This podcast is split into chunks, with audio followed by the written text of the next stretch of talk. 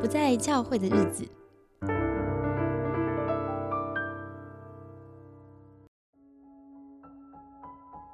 欢迎收听得罪神学院系列第二集《神学教育在干嘛》。那在上一集呢，我跟 Andrew 就是我们讨论了什么是神学，然后也谈了一下，就是哦，好像在呃神学院出来之后的牧者其实会大不相同。就是即便他受了一样的神学教育，但是每个人的原料不同啊，用功程度不同啊，还有他出去牧会之后五到十年之间，他碰到挑战不同，好像就会呃产出了不一样的牧者风格。那我们上一集的结论是谈到说，嗯，所以牧者其实也蛮需要一个可以就是好像畅聊，然后可以舒压，可以对神学思考有一些呃自由分享的空间。那我们今天很高兴再次请到木里来到现场，欢迎木里。好，大家好，非常高兴能够再次上您的节目。好的，那我们呢就继续聊下去。我们今天在这一集会讨论一下，到底去念神学会发生什么事情。那我有采访了一些呃神学院一年级的学生，等一下跟大家分享我的采访稿。那也想要请问，呃，就是 Andrew，Andrew 是在维珍神学院。啊，念书的，你愿意分享一点你的神学院生活吗？嗯，所以我去的时候，其实我根本不知道，就是说为什么会去到加拿大，然后为什么会读维珍啊？只是因为我跟两位朋友都提到说，我想要在神学院再继续受装备啊。因为虽然我大学的时候读的是这个神学跟哲学，但那完全是一种学术性的一种学习。呃，我上个节目也提到，就是我的。呃，学妹当中有这个无神论的，然后也有就是呃新纪元运动的，呃，所以对于他们而言呢，只是一种有点像考古学、有点像哲学、文学的这样的一种学科，呃，所以我到维珍是希望就是说，一方面对我的灵命能够有所造就，然后再第二就是对我未来的服饰呃也是有帮助的。呃，但我到了维珍之后，我发现，哎，原来跟我大学所学的还是有蛮多是很类似，就是说，纯粹是是一种学科，是一种学术研究，啊，所以它可能没有我想象的那么的实用啊。呃，后来我才发现，就是说，可能我应该去一个比较这个专门就是这个走这个实用路线的，呃，可能对我当时会呃更有用一些，呃，所以。呀，我可能就出发点那时候可能跟其他的同学是有点不大一样，啊，但在那里，我想对于我最大的一个冲击应该是发现，就是说原来神学或者说啊，因为主要还是以福音派的神学为主，原来比我想象的要更广，所以我本来对于很多的就是圣经的解释啊，或者是一些神学观念，应该算是。保守福音派的一种立场，但是我到了维珍之后，就发现原有很多不同的啊神学背景、神学立场，然后他们所讨论、所看待就同样的议题的观点是很不一样的，所以我才发现原来神学是那么丰富。然后呃，我们包括就是说，作为一个传道人，我们其实还是可以从很多不同的一些。啊，就所谓的流派能够去学习了，呃，我想那种感觉就有点像，就是你原本就只是这个学这个少林的七十二绝技，嗯，然后后来你到到了另外一个，就是可以说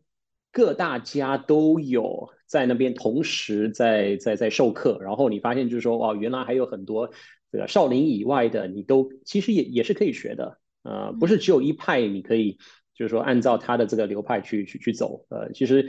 可能甚至有其他更适合你的，呃，可能这个峨眉派反而更更更更适合你啊。那你那你为为什么不去尝试，就是呃学习他的武功，而不呃未必需要局限你自己呀？所以我觉得对我而言，可能是这样的一一种很好的一种一种看见和装备。哦，我你这样讲，我想到，其实，在台湾，我们大部分的主流神学概念，好像是比较接近基要派的对圣经的诠释跟解释。然后，我曾经就是有跟社青在聊，他问我一个，呃，他的挣扎，然后我给出来的回应，我的看法，其实是经过我思考跟整合，就不这么符合传统基要派的一些。呃看法，然后他就立刻说：“你这样是自由派神学。”然后我就一时哑口无言。我想说，嗯。啊，第一个你知道什么叫自由派神学吗？第二个自由派神学就是万恶不赦吗？就是我要怎么样开始跟你有一个交集，我们才继续谈下去？但第一时间已经让我感觉到你现在非常的害怕，你觉得我好像在玷污你的信仰，所以我就不敢再谈下去了。我觉得好像在台湾，大家会把非主流的、比较保守的。呃，神学教导之外的神学都打打入成就是所谓贴上自由派神学标签，然后就非常的害怕，所以好像很难像你刚刚提出那个那样的看法，是欣赏就是各门派的武功其实有不同的这个呃各有所长，当然也各有所短。就是我们好像比较因为没有看过别的武功，我们在整个台湾看到可能都是呃少林派好了，就是我们觉得这是最正当的，就是最好的，所以就会不能欣赏其他的流派。你有这样感觉吗？我想可能因为台湾的教会比较多，还是受到美国教会的影响啊。那应该说是美国的福音派教会的影响啊。那这种就是基要派与自由派之间的这样的一种争论，其实还是源自于美国。呃，在英国呃或欧洲大陆，其实并不是那么明显了。呃，所以在台湾就神学有一点是把，就是说。美国它在一个比较特定的这样的一种文化历史处境之下的一种争论，把它复制在台湾这样的一个处境，呃，但是这种复制其实有点奇怪，为什么？呃，因为自由派它的兴起，主要是因为呃西方因着启蒙运动的关系，呃，所以逐渐的就不再以一种就是。能够接纳超自然现象的这样的一种世界观来看待圣经，呃，所以大致上就把所有圣经里面一些超自然的一些因素都给把它就是剔除出去，呃，那基要派它等于是回应这样的一种就是去除这个超自然的呃这样的一种这个运动，呃，所以变人就是说，这个基要派就承认，比如说耶稣。啊，他由这个童贞女所生，然后他确实肉体复活，然后他行的神迹确实是超自然的神迹等等的，啊，这变成基基要派。但是啊，自由派就认为说，no，这些其实都是有寓意，呃，都是嗯，就说有它伦理道德的价值，但是并不是按照他所记载的，我们没有办法能够就是完全自意的去理解。Anyway，但是这样的一种争论，其实在台湾这个处境根本就就是。很就是很有一种外来争议，然后与这个文这个台湾文化很不相容的一种感觉。为什么？因为台湾人大多数其实都是相信多少少一种超自然。嗯，所以我想对于绝大多数的台台湾人而言，圣经里面圣经最大的问题不是他的神迹。啊，所以就是说，这样的一种那个自由派和这个基要派的一种争论，我想对于大多数的台湾的基督徒，其实是一种就完全没有的一种争论。啊，所以要我觉得就是说，呃，太多把就美国的神学把它复制在台湾，就会有这样的一种就水土不服的这样一种感觉。这就会跟神学教育有关了，因为为什么会产生这个观点？可能跟神学生，就是可能教牧人员在读神学院的时候，他听到老师们这样讲，然后他就直接吸收，没有跟自己所处的处境，比方台湾就是一个泛灵论的这个文化现场，做一些反思，所以他就把这样子得到的印象带到他的牧会现场，可能就讲说，哦，所以只有派神学不好，那会众刚根本不了解这些来龙去脉嘛，所以牧师说不好就是不好，所以这里凸凸显了两个。问题，第一个问题就是，第一个是我们华人教育很强调标准答案只有一个，所以我们很难理解，就是为什么有很多个都可以，只能只能有一个是最正确、最标准的。然后另外一个就是我们非常就是崇敬我们的牧者嘛，就牧者就像我们的大家长，所以大家长说的话我们就是 follow，所以这就造成了为什么好像我们会直接照搬架空这个历史背景，就觉得对，好像有一种神学是不好的，只有我的神学是很好的的这样子的一种这种氛围存在。那这就会造成说，当我们今天要讨论一个议题的时候，只要你提出的不是传统大家熟悉听到的传统教导的时候，都会让别人觉得很有防卫感，觉得很害怕。为什么你会讲出一个我没有听过的说法？但正是因为这样，我们好像蛮需要把这种说法带进来，让大家一起思辨看看。听了也不见得要同意嘛，但你可以思辨想想看，你原来的想法当中是不是少了很多元素，没有考虑一些处境。我想这也是呃，就台湾比较少他自己一种处境化的神学，呃，所会带出来的一个结果了。呃，就变成就是说，啊，就是以西方，特别是西方的福音派、保守福音派的一些大师，呃，就他们所讲的就是真理，啊，那我们反正就是把这个西方的这一些啊，他们他们所教导的，我们再把它就是教授下去，然后从神学老师，然后到呃传道人，然后到呃一般的信徒，呃，所以反正就是说，我们就一定是这个按照这个张三丰他他所这个教的这个所传递的啊，然后我们不能够偏离，要不然我们就不是武当派了，对吧？啊，但问题是这个我们 就我们的张张三丰是谁呀？啊，这我们就是我们的这个，你知道，我们的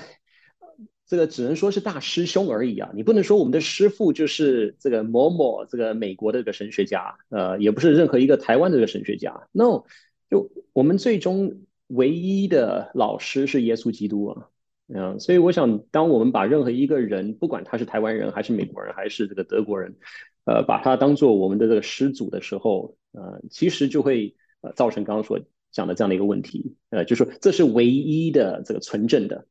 啊，那任何其他的我们都必须要就是排斥啊。我想这个是一种，另外一种呢就是啊，反正呃没关系啊，都一样了，呀，嗯，那我想就是说我们需要能够呃真的知道就是说好，那整个两千年的这个教会传统，呃，有它你知道圣灵在其中动工。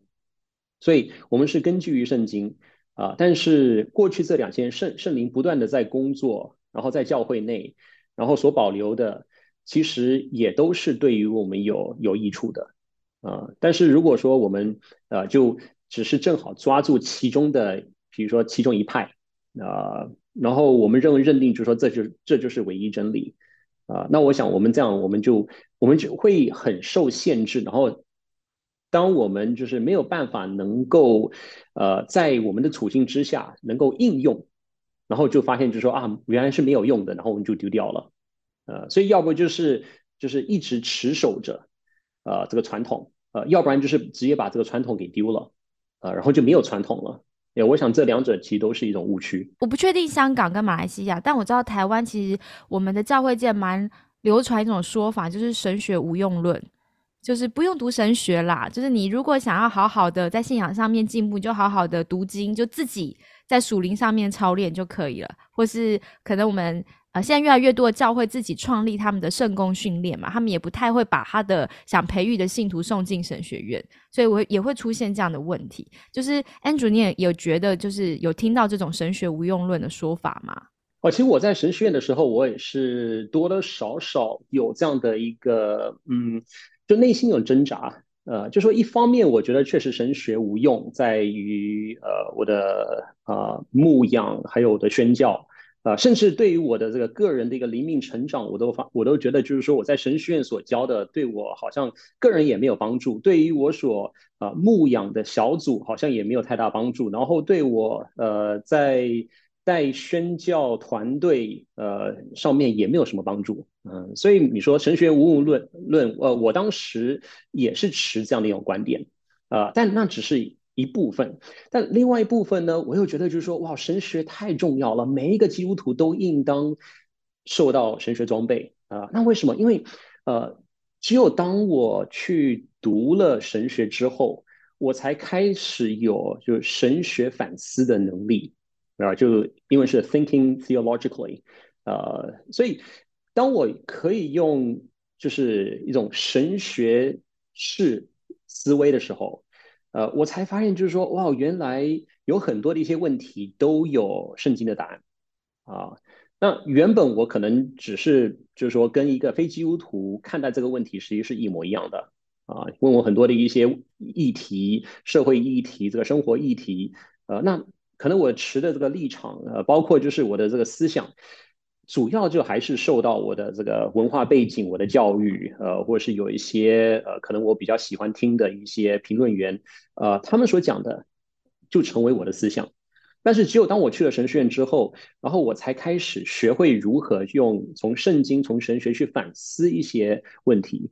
我才就突然间就是对于整个世界有新的一种认识和了解，然后发现就是说呀，其实很多时候呃我们我们是基督徒，但是其实我们心意完全没有被更新，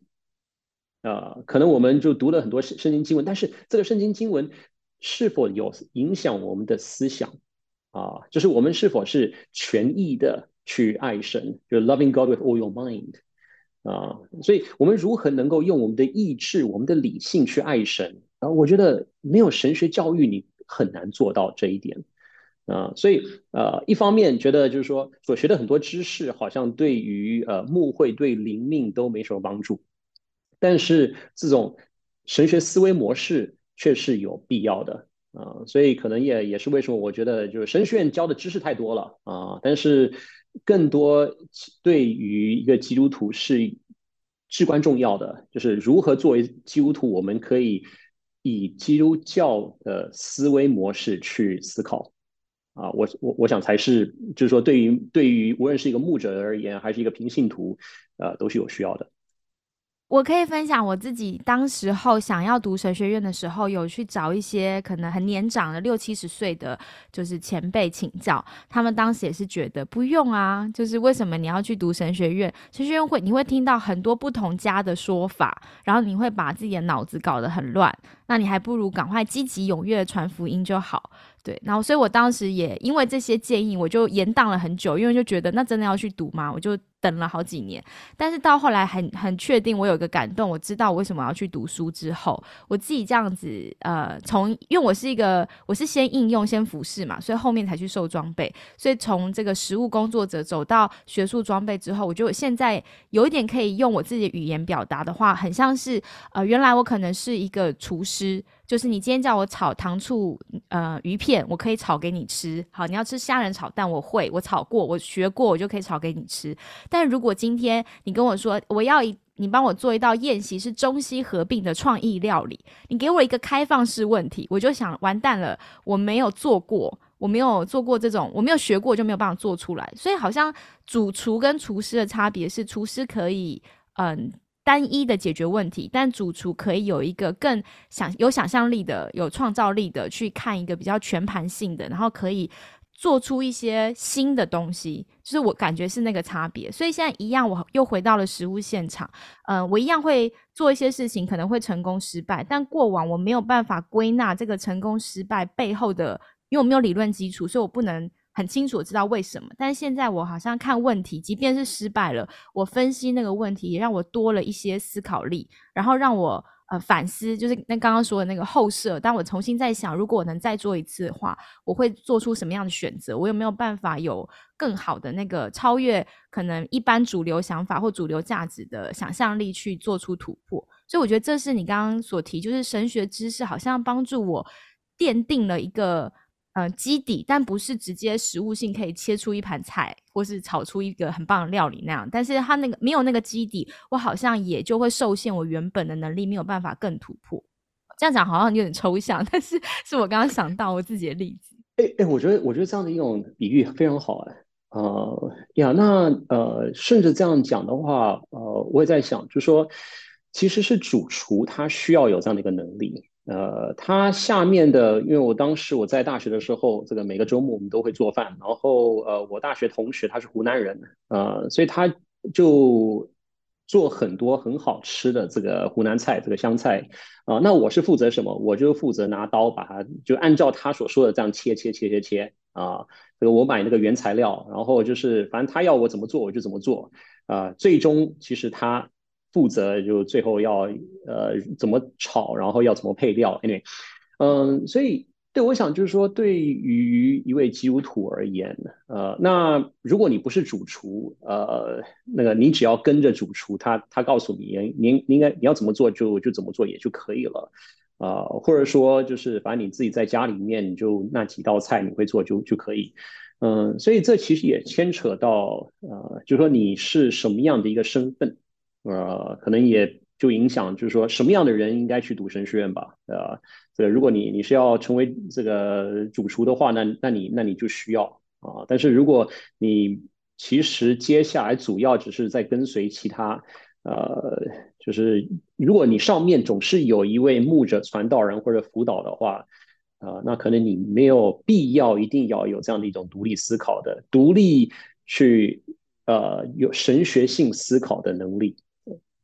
嗯嗯，我确实昨天才跟一个也是一个老传道人聊天，他就说：“哎，你很喜欢分析事情，都会去看那个本质，但我都不喜欢想那么多。哎，我就是会有，他就是靠一种自然本能，但他就很会牧养人。对，所以我就觉得，哎，对，其实神神可以用各样的人，所以你知道自己的。”嗯，特长或是喜好，然后你把你能做的事情做很好，其实也蛮好的。不过那就会考虑到一个问题，就是你要选对人跟随。如果你跟错人的话，跟到一个可能有点问题，或是上一集所提到很没有安全感的牧者，当你今天想要进步的时候，他是呃限制你的可能性，而不是鼓励你或是介绍你去更好的地方发挥的话，那你就是很可行的恩赐没有办法发挥出来。嗯，好，那我们。往下走来看看，就是神学生他们在神学院里面发生什么事哈。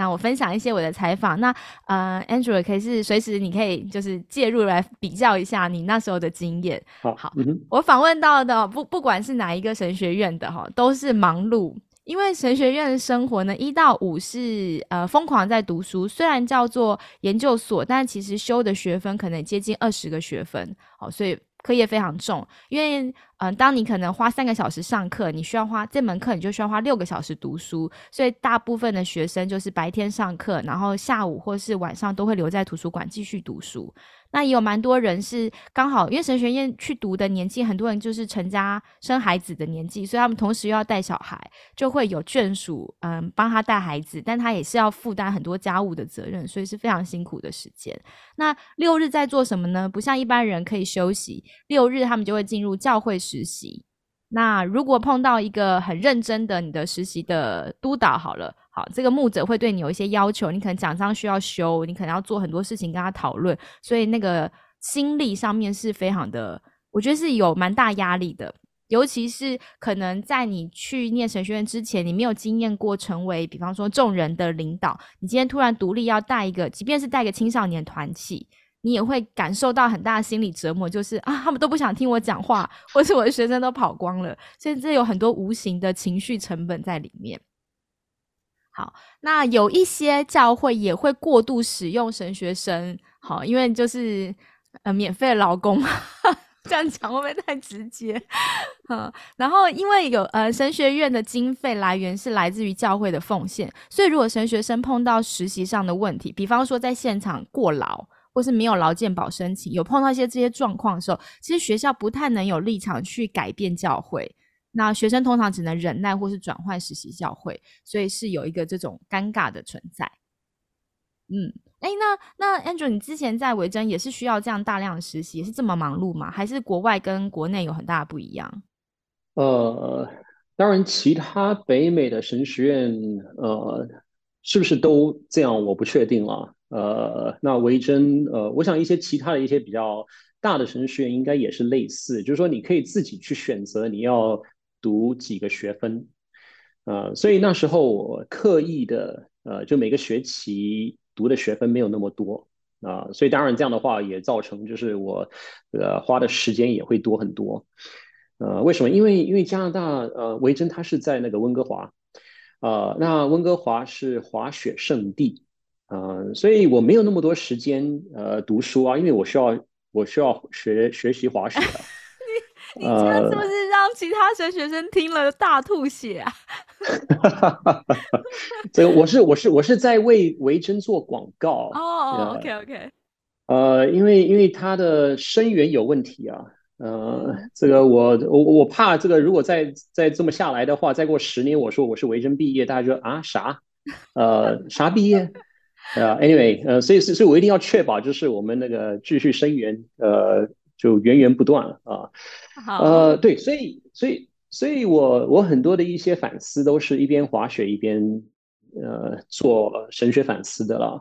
呃，所以嗯，我我必须要承认啦，就是我个人当时呃一开始是有这个问题，呃，因为因为那时候呃我就想就是说要要多学，呃，但是呃后来发现呀，这个如果如果学了一堆，但是没有办法能够消化的话，那对我一点帮助都没有。那那那既然我有呃可以就是多花点时间，呃。那个没有必必要，就是一定要在在在，比如说三年毕业啊，呃，那那另外一点就是，呃，我在我在维珍读了一年，我就跑到华神去借读了这个半年，嗯，所以呃，同时就是能够在加拿大也有也又在台湾，就两个地方去去学习，因为我想比较一下，然后另一方面也提提高我的这个升学中文了。呃，那那我我在华神的那一个学期，呃，我确实是发现刚刚你说的问题，呃，就周一到周五都在忙着个课业，然后周周六周周日都在忙着服饰，呃，所以我当时蛮蛮同情我的同学，呃，因为第二，我是借读生，这个华生也不大管我啊。嗯，那相对而言，我我我觉得就是在在北美，它是怎么样？它的学术的要求会更高一些，呃，至少就说这些比较学术导向的神学院，呃，所以呃，我在我在华盛我发现，哇，那个报告相对而言就比较。嗯，就应该说那个老师会比较宽容一点，但是当然那是二零零三年了，所以现在的老师是不是一样？可能现在老师这个这个会要求比较严格，我不晓得。呃，但至少那时候我发现，就是报告没有像在维珍要求的那个程度，会就是说，如果你没有达到这个程度，那那基本上你就会被当了。呃，他他不会宽容你的啊。呃，那。所以，呃，在在在华神，我我我是我是读的蛮，呃，我是读的蛮，嗯，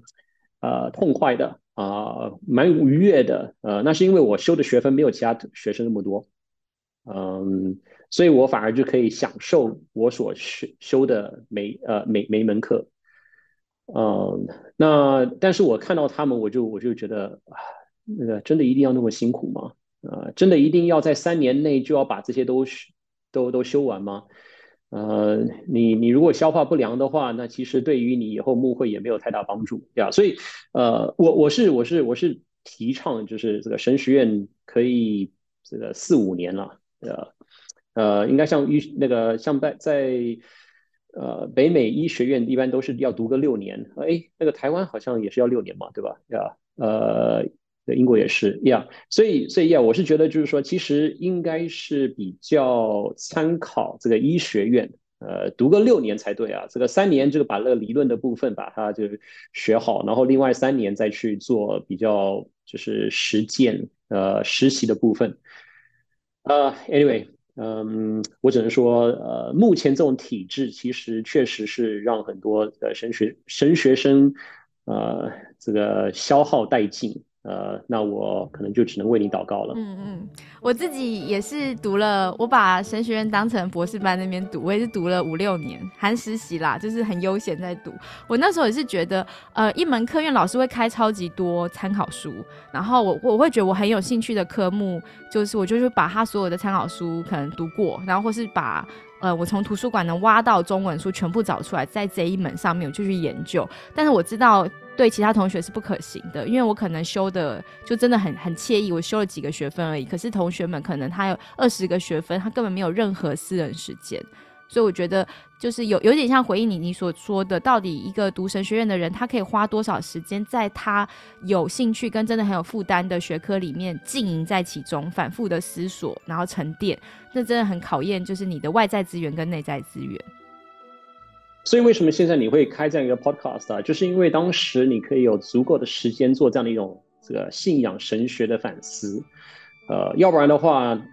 呀，估计估计像，你你你还是在那边这个那个没没头没尾的在那边忙碌着啊。对，应该就会非常忙，为生计所忙。对我那时候好险，就是我可以边工作边读，所以可以慢慢来。但我我也我也真的觉得说，呃，我我在想会不会是一种就是焦虑，所以神学院觉得一定要学生就是要塞这么多的知识，跟要就是你的实习要就是全方位都要给你，而且他们还要求非常多，就是学生要有很很大量的同才的人际，比方说你要崇拜时间，你要辅导小组，你还要打扫，然后你还要自选社团。如果你参加自治会的话，那你还要就是。忙很多学生会的事情，我那时候在旁边看，因为我会看那些同学嘛，我就觉得天呐，你忙成这样，到底你在神学院这这两三年时间，你是真的很认真在反思你的信仰吗？还是你在处理人际关系？我还想说也有道理啦，反正去教会也是要处理人际关系，那就在学校专心。学习人际关系也不错，就是我总之我觉得，呃，我发现学生的类型跟他们偏重的点很不一样。有人是真的很学术型的，在认真写报告；有人是很认真在经营人际关系；有人是认真在找寻另一半，因为他在 把握神学院的黄金时间，追到他的就是未来的另一半。所以我觉得蛮有趣的，也是一个很有趣的学校生活。好。那我们再啊回应一下你刚刚讲的，就是呃，我访问神学生说，神学生说哈，大部分的神学院老师打成绩跟缴交作业其实都蛮弹性的。换而言之，就是除非你有特殊状况，不然其实只要你作业有交，上课有到，基本上是不会被当掉的。对，是真的，好像台湾是比较宽松的。好，但但是同样这也是他们的个人主观经验，不知道是不是符合每一间神学院。但他们也有提到一个，就是呃，其实，在写报告的时候，如果像我自己也是，我原本并不是人社会人文学科的，我刚开始的报告真的是惨不忍睹，就是我只会写读书心得，我不会学写什么思辨型的报告，所以，嗯，像很多同学，像我访问到的同学就有说，他会觉得非常的痛苦，因为他很想要符合老师的期待，但他却不知道怎么样写。然后他也不知道怎么样算是一个好报告，所以他在那个过程当中有很大的自我怀疑，觉得自己真是一个就是好像各方面能力不好，这样怎么可以被上帝用？当然，他也在这种很痛苦的这种低潮当中，就是重新面对自己，说：“哦，上帝选召他不是在意他到底多有能力，而是他愿意顺服上帝。他也有一个灵性上的突破，但是他是真的蛮痛苦，是这一点。那我之前有碰过一个好朋友，他读了三年。”然后到第三年的时候，他还是说：“我实在是不知道老师在说什么。”就是他在那边耗耗费了三年，但其实他并没有真正学到东西。他学到就是忍耐这个功课。但后来他因为他是立志当宣教师，他后来去了宣教士训练学校。哇，就是就是怎么讲？就反正如入无无人之境，那也就是他的主场，就对他就是非常棒，因为他很能应用跟实物性，所以好像他到底你适不适合进到哪些的学习场域，要不要花这几年在那里，其实自己在进去前的时候，可能要想清楚。不过我相信不是浪费的啦，啊，嗯，以台湾的神学院和他的教会。呃，来看的话，那台湾神学神学生必须要那如此的忙碌，在于刚提到，无论是这个呃课内，还是人际关系，还是呃教会生活，呃牧养等等的，包括打扫啊，嗯，这样的一种忙碌生活，其实也是正好作为进入到教会之后，作为传道人一个很好的一个装备，嗯，所以你说呃是为了是。让学生能够做很好的神学装备吗？我我觉得未必，呃，说不定他这个读完三年之后，这个再过三年已经基本上全忘光了，呃，但是呃，倒是让他就是说作为一种人格的一种塑造，呃，磨练，嗯，当然也不一定一定要是神学了，这个让让所有这个神学生都就是那个每年这个跑几次马拉松，马拉松说不定也有同样的效果。呃，所以只是一种就是人格的塑造了，呃，那就如何能够在高压的这个，然后有众多不同的需求，就对你的要求的情况之下，然后如何你还能够保持一种就是基督徒的一种品格，呃，如何你能够就仍然还是呃非常委婉和蔼呃的，能够应付每一个人，呃，因为我我觉得这个对于就是说一个传道人是很必要的这样的一种磨练。啊，所以呀，对我觉得这个台湾神学院这种方式其实是是是蛮不错的。好的。那呃，我也有采访到说，在台湾哈的神学院教育比较像，虽然名称是神学硕士，但在欧美应该只有大学的等级，所以课程才会学习范围这么宽广，然后生活方式也比较像大学教育。可是其实要求的阅读量跟研究报告的深度其实是硕士等级，所以其实学生就会像。Andrew 讲的，他学的又广，但是又必须要做出一定的深度，其实是蛮吃力的。但不过他们也发现，就这些神学生也发现。在神学院学的跟他去教会现场就很有落差。比方说，有一些学习根本不适合在教会的讲台讲，他不能讲说哦，圣经是被修改过的，圣经的翻译有错误，还有可能现在教会很流行一些策略，他可以批评，他也不能提出他批判反思，就是他的很多学习跟他能讲的东西是其实是有很大落差的。呀，我想呃。这一块真的就是也牵扯到，就是说，呃，到底神学院在装备的是什么，或者说它的这个目的目标是什么？呃，因为就神学院其实它可以说，呃，主要当然这个是像华神、像台神、呃，像圣光这样的神学院啦，就是有这个所谓的这个 ATA 认证，然后可以颁发的硕士学位。呃，那可以说它是从就是认证作为它的一个出发点，就是说我们一定要有这个认证，然后包括就是得到这个教育部的认证等等的。呃，那呃有了这样的一个认证，我们才能够颁发这样一个学位，就是硕士硕士学位。那为了要达到一个硕士学位的一个要求，那我们的所有的比如说这个学分啊，然后你要这个学科这等等的也都要满足这样的。呃，所以它是从就是学术作为的一个出发点，呃，那呃，为了要达到这样的一个就是标准，当然你的师资也必须都是，比如说都是这个 PhD 啊，你有这个博士学位等等的，呃，那所以他们这整套呃是为了要满足这样的一种学术学术的需求，呃，包括就是呃布置的作业，还有呃你必须要阅读的书籍，呃，都是从这样的一种出发点。呃，但是这个出发点从从这一直要到教会的，就是实际操作面，其实有非常大的一个距离。呃，因为就学术根本学术界根本不不会关心这个教会牧养啊，因为那不是就是学者需要去考虑的问题。嗯，所以这样的话就是说学生就必须要自己做这样的一个跨越。那我觉得。其实台湾的神圣相对于北美的，在这方面其实还是做的比较好一些。呃，北美很多神学就完全就就是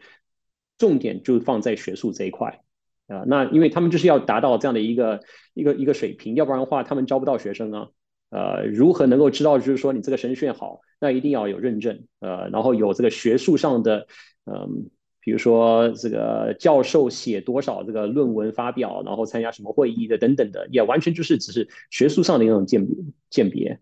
呃，那但是这样的话，那学生他最最终其实就是被培训成为一个一个神学研究员。对，所以我想就说现在这个现这个实际上这些神学院就是在培育培养一群神学研究员。啊，但是一个神学研究员是否适合牧会，那就是一个很大的一个问题了。怎么样讲出一篇道符合信众需要，我就觉得有蛮大落差的。好，那 我。不敢多讲，我们往下再分享一下。呃，分享一下优势好了，非常大的优势就是因为神学院是团体生活的，所以其实跟一般的研究所比起来，很像大学生活，因为你几乎生活起居都跟同学在一起，所以你也必须要学习怎么样使用公共空间呐，整洁习惯呐。所以在这样的环境下面，是真的蛮有群体感的。那这样子的很好的环境，也会让大家感情很好，然后有热心的同学，然后也可以跟大家。讨论那个神学议题，所以像我们提到说，诶，如果牧者以后牧会之后，你要跟谁聊你的信仰思索，或是你呃服饰当中一些挣扎，大部分人就会跟同届的同学保持很好的关系，就可以继续有一些他们呃牧者的信仰群体。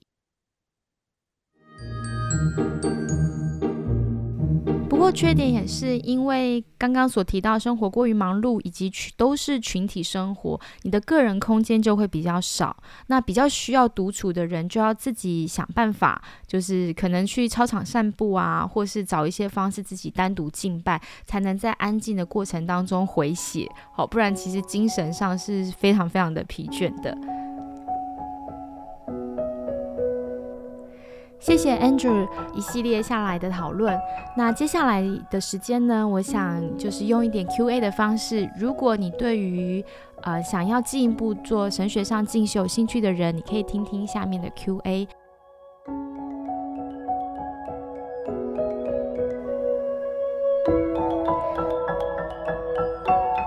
其实如果你真的是对学术有兴趣的话，除了神学院，还有一种研究所叫做宗教研究所。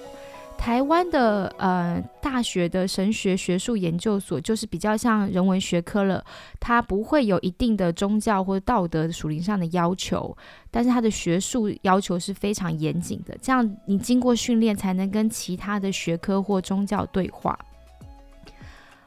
嗯，不过呢，呃，在台湾目前应该是只有中原大学的宗教研究所是锁定基督宗教，其他大学的宗教研究所是涵盖了所有的宗教。那在宗教研究所里面，除了有圣经研究之外，也会很重视神学和哲学的对话。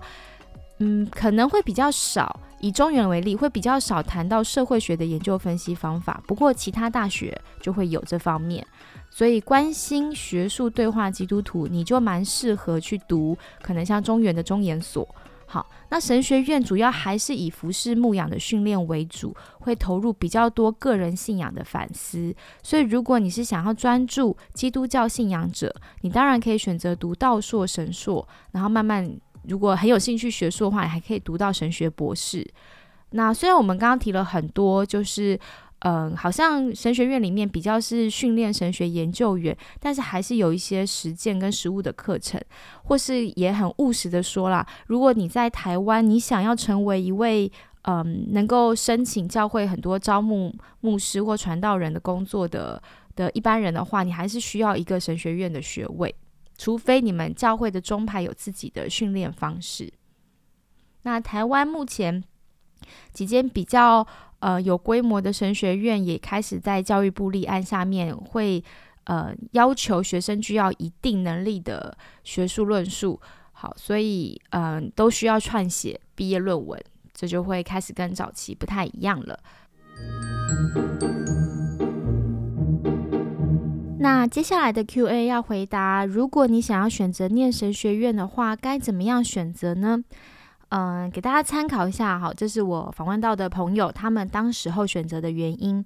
嗯，这跟你所属的宗派教会很有关系。你未来想要在哪个教会系统服侍呢？比方说，如果你要在长老会的圈子服侍，那你肯定就要从长老教会的系统毕业，所以也就是你要考虑台湾神学院。那有一些教会呢，就比较不能接受。呃，台神的学生，那你这时候就要考虑跨宗派的神学院，比方说可能华神啊，或或是圣光，好这样子，那就不详述了。你可以稍微查一下台湾不同的神学院有不同的宗派。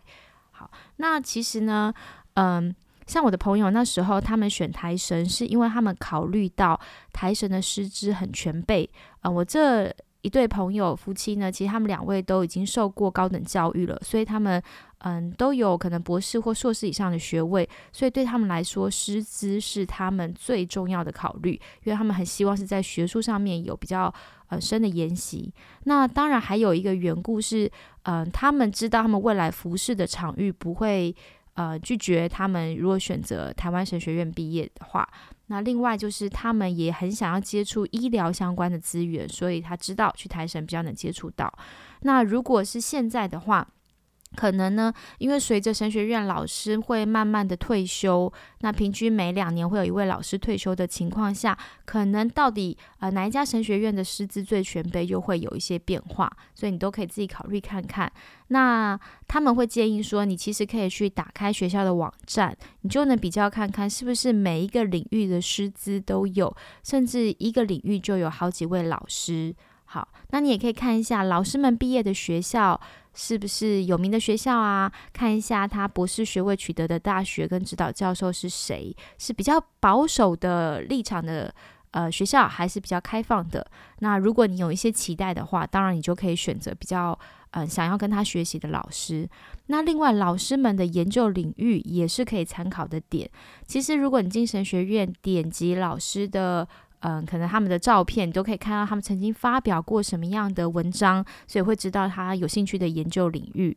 那比方说哈，通常圣经嗯的老师，他们开的课就会以他们研究为优先，这样子给大家参考一下。那如果你觉得啊，我搞不懂哪些呃神学院。啊，国外的神学院是有名的，我也不知道哪些立场是开放的还是保守的。那最简单的方式就是你搜寻。老师们的讲道或讲课，网络上现在 YouTube 应该都有影片，你可以先来听听看。那你一听他的讲道跟讲课内容，如果觉得哇，这就是我想要的，我很想跟他多学习，那就能够帮助到你自己，你就可以依照这个方式来选课。那如果嗯，你没有想要念神学院，没有办法，也没有那个成本可以花这么多时间跟金钱的话，如果我是个一般的平信徒，我又想要进修神学教育，我有什么样的管道呢？这边想要建议就是，呃，你可以搜寻基督教研究智库，他们每年都会开设春季班啊、秋季班，好，然后大概上课个七次，所以很适合一些教会牧者同工或信徒再度的进修，是从知性面来认识上帝。那也有，比方说像济南长老教会，他们有个很特别的星期日哦，叫做神学星期日，那他们会开设一些查经班和讲座，也都是由神学院老师来带领的。那其实现在各大神学院都会开一些推广教育的课程，也就是蛮适合上班族的。他不会开在周间的晚上啊，或是周末有密集班这样的方式。我觉得，呃，你可以考虑，比方说，第一种是推广教育嘛，你单独拿一些课程读你有兴趣的，或是你也可以参加学分班。好，课程要求就会比正式生轻松一点点。那蛮多在职生都会去这样修课的。那神有的神学院也会开设，你可以随班复读的选修，也就是说，你可以跟正式的神学生修一样的课程。那你面对一样的课程要求，要挑战自己的话，我觉得也蛮实际的。